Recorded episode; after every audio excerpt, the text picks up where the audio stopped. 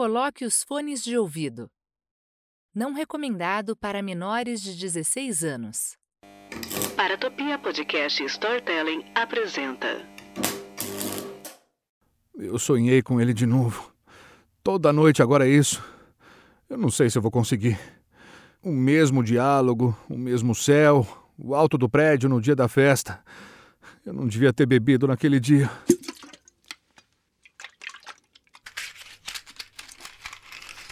Todas essas gravações não servem pra nada. Eu sou um covarde. Eu não vou conseguir. Último Contato, Episódio 3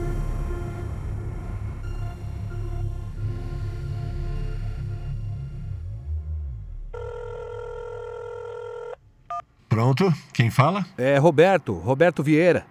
O jornalista que falou com você na semana passada. Fala, Roberto. Que foi? Esqueceu alguma pergunta? É, não exatamente, Valdeir. Na verdade, eu topei com um caso e eu queria tirar uma dúvida contigo. Olha, eu tô no carro agora, se você não se importar com o barulho do trânsito. Ó, você falou sobre pessoas que são abduzidas. É, isso deu a entender que você passou anos sofrendo disso. Você pode me dar mais detalhes? É comum encontrar pessoas que são levadas com certa frequência. Tem os encontros de acaso também, mas esses. Existe alguma hipótese do porquê isso acontece? Nossa, você parece mais interessado no assunto?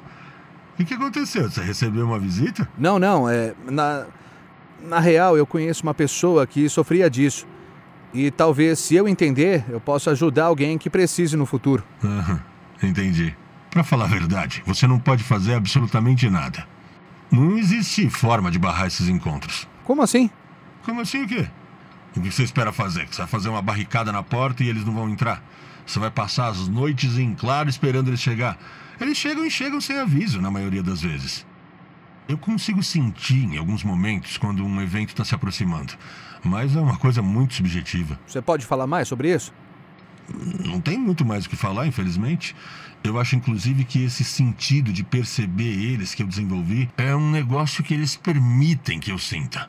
Só isso. É como se fosse uma espécie de aviso que eles estão chegando. Eu acho que eu ganhei um certo crédito com eles. Mas não é nada do que você deva estar imaginando, não. A única coisa que você deve perceber mais claramente são os equipamentos eletrônicos. É algum motivo que faça eles quererem levar sempre as mesmas pessoas? Ah, tá aí a pergunta de um milhão de dólares. Ó, se você descobrir, você me telefone e me fala, tá? Olha, se você tiver dúvida sobre a situação de alguém, talvez você possa investigar o corpo dessa pessoa. Tem uma grande chance de ter implantes. Eu tô chegando em casa, eu vou precisar desligar só por uns momentos, tá? Eu já te ligo de volta. Tá, tá legal. Ó, oh, mas fica tranquilo. Eu sei de gente que se impressiona fácil, fica paranoica, apesar de achar que não deve ser esse seu caso, né? Eles só visitaram a gente durante a nossa conversa por minha causa. A escolha é feita ainda no útero da mãe. Mas é como eu te falei. Se já não te encontraram antes, é muito raro eles desenvolverem o interesse depois de adulto.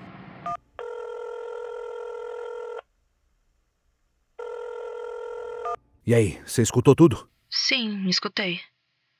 Eu preciso comentar alguma coisa? Sim, Júlia. Sobre o meu irmão, sobre o que a minha mãe falou dele, agora esse cara, o Valdeir. Beto, pelo amor de Deus, isso aí é papo furado. Eu sei que é papo furado. Eu quero saber se o meu irmão estava passando por algum transtorno, se tinha como curar esse tipo de. Olha, eu já li sobre casos falsos de exorcismos que servem para fazer a pessoa acreditar que se livrou de demônios que só existem na cabeça dela. Talvez exista uma abordagem que dê para combater esse tipo de doença, tipo. Fica calmo, Roberto. Respira fundo, tá bom? O Rogério não estava precisando de mais ajuda do que ele já recebia. Era um caso raro e complexo. Ele sofria com enxaquecas e terrores noturnos. São males que, apesar de muito documentados, existem poucos tratamentos definitivos. Tem gente que nasce para acertar na loteria, tem gente que nasce como o Rogério. Você, eu, sua mãe, todos cuidamos dele como pudemos. Para de investigar essas coisas, para de se martirizar. Acabou. Ele morreu. A minha mãe disse que viu uma luz entrando pela janela, que o meu irmão gritava naquela noite, que ele pedia ajuda, que não aguentava mais. A sua mãe já estava cansada também. Ela passou a vida inteira cuidando dele. É natural que tenha se comovido. Olha, tudo isso é explicável. Eu não sei mais no que acreditar. Eu tô ficando louco. Então acredita em mim. Tá, tá bom.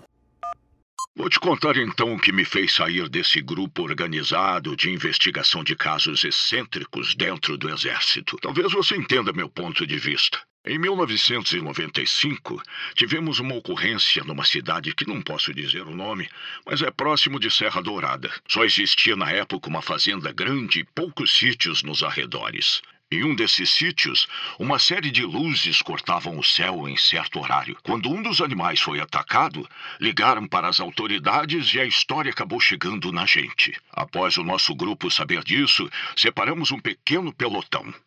Parte dele ficou responsável pela logística da operação e a guarda dos arredores, caso fosse algum tipo de invasão de território por vias terrestres. Montaram acampamento dentro da mata. Já a outra parte, que era o núcleo do grupo, que sabia de tudo o que acontecia nas investigações, ficou hospedada no sítio principal em que os eventos ocorriam, em acomodações improvisadas no estábulo.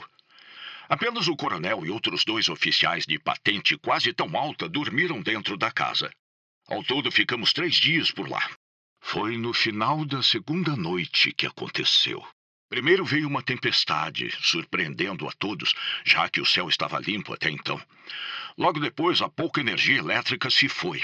Os cavalos começaram a se apavorar e nós também. Nossos equipamentos de comunicação começaram a falhar, rádio interferência até sumir de vez. Uma luz imensa surgiu e, quando olhamos para o céu, vimos algo, sem brincadeira, do tamanho de um dirigível saindo das nuvens com uma aura branca. Lembro de poucos detalhes do objeto, apenas que, além disso que acabei de falar, algumas luzes na orla exterior dele. Chegamos a apontar o armamento que levamos para lá, mas não sei explicar. Eh, alguma coisa impediu da gente apertar o gatilho. Eu acho que seria inútil naquela situação. Mas mesmo assim, fiquei com uma sensação ruim e depois conversando com o restante do meu pessoal, vi que não fui apenas eu que senti, sabe? E foi no meio dessa confusão que eles vieram. Escutamos um tiroteio na mata, na direção em que a outra parte do pelotão ficou.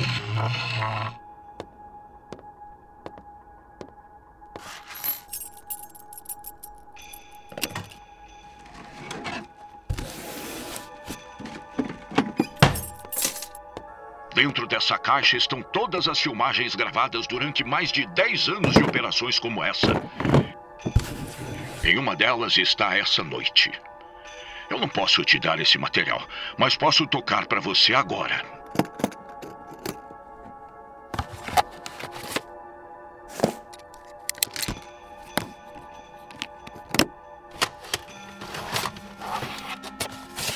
É a segunda vez que peguei nesse material. Provavelmente a última. Dia 19 de maio de 1900. Nosso protocolo era ir na direção dos tiros e possivelmente cercar e emboscar qualquer coisa que estivesse em confronto com o restante do pelotão. A única fonte de iluminação, além daquela no céu, que mal penetrava na vegetação, eram nossas lanternas. Ah, foi a pior decisão que tomamos naquele dia. Eu vi, eu juro que vi, as coisas correndo pela mata como animais. Eram diferentes dos relatos. Eram animais, bestas selvagens. Vi pouco, mas escutei muito. Esse foi o meu colega que estava na minha frente. Caiu e foi arrastado para o breu.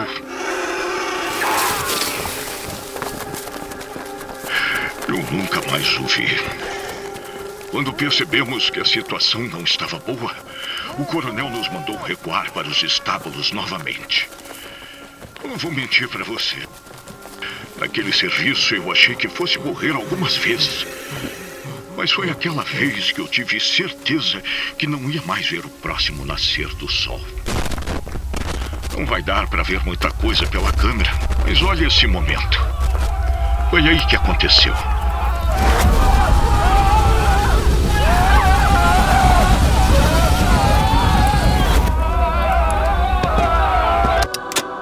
Vendo essas formas?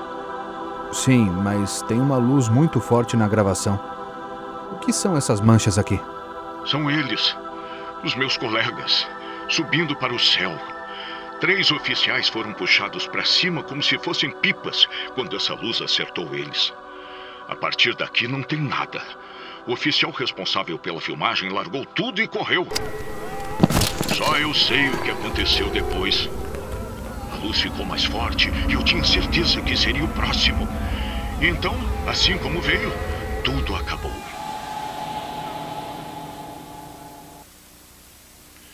Sem mais objeto no céu, as nuvens foram embora. Acabou. Acabou tudo. Meu Deus, era o inferno.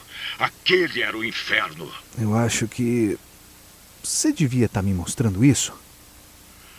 Sabe, vou te falar uma coisa.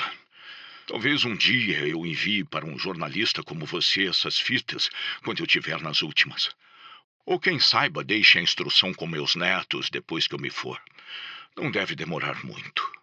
Se souberem que esse material está comigo, se descobrirem que eu mostrei isso para alguém, eu não concordo com os protocolos.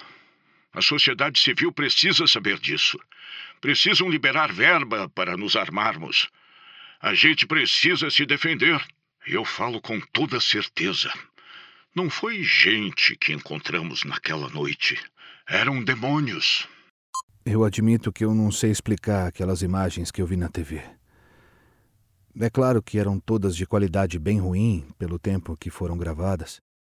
Sem o contexto, assistindo pelo YouTube, upado por algum aleatório, talvez eu nem acreditasse. Podiam ser efeitos visuais, não dá para saber. Mas eu acreditei nas palavras do Jânio. Eu vi verdade nele.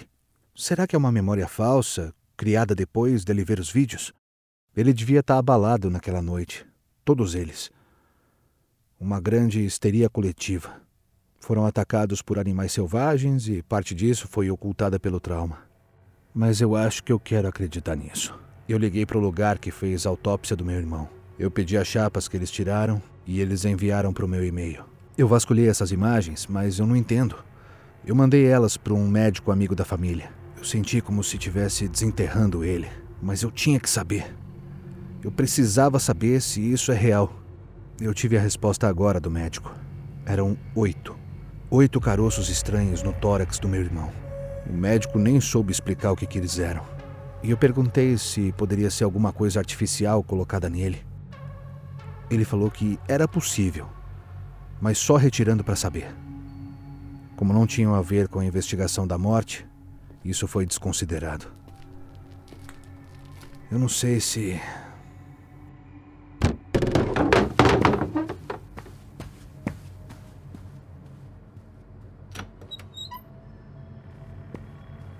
Tinha alguém aqui, do outro lado da porta, no corredor do andar. Eu vi a sombra passando na soleira.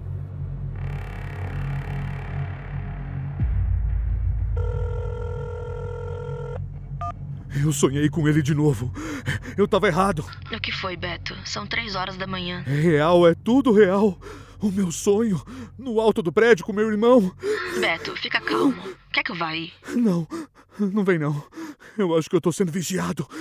Eu sei que parece maluquice, mas o meu irmão falou no sonho que eles estavam atrás de mim. Quem que estava atrás de você, Roberto? Os seres!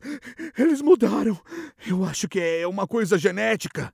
O ufólogo falou que são escolhidos no útero. As pessoas que passam por isso. O que, que você tá falando, Roberto? Eu não tô entendendo nada. O Rogério é meu irmão gêmeo. Você sabe disso? Cara, me escuta. Por favor, fica calmo. Toma uma água. Olha, os sonhos parecem reais, mas eles não são. Você sofreu um trauma muito grande e ficou obcecado pela vida do seu irmão. Entenda, sonhos são apenas manifestação do seu subconsciente. O seu irmão não estava lá. É a imagem projetada que você tinha do seu irmão. Me escuta, Beto. A culpa da morte dele não é sua. Sim, é sim.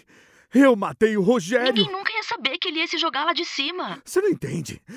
Você não entende. Naquela noite, ele falou um monte de coisa, eu falei um monte de coisa. A gente tava bêbado. Eu joguei ele lá de cima. Ah, você não tá falando coisa com coisa. Você se descontrolou, falou besteira. Não significa que ele tenha feito por causa disso. Júlia, me escuta. Por favor, me escuta. O meu irmão não se matou. Eu empurrei ele. Não é força de expressão. Eu empurrei o Rogério do alto do prédio.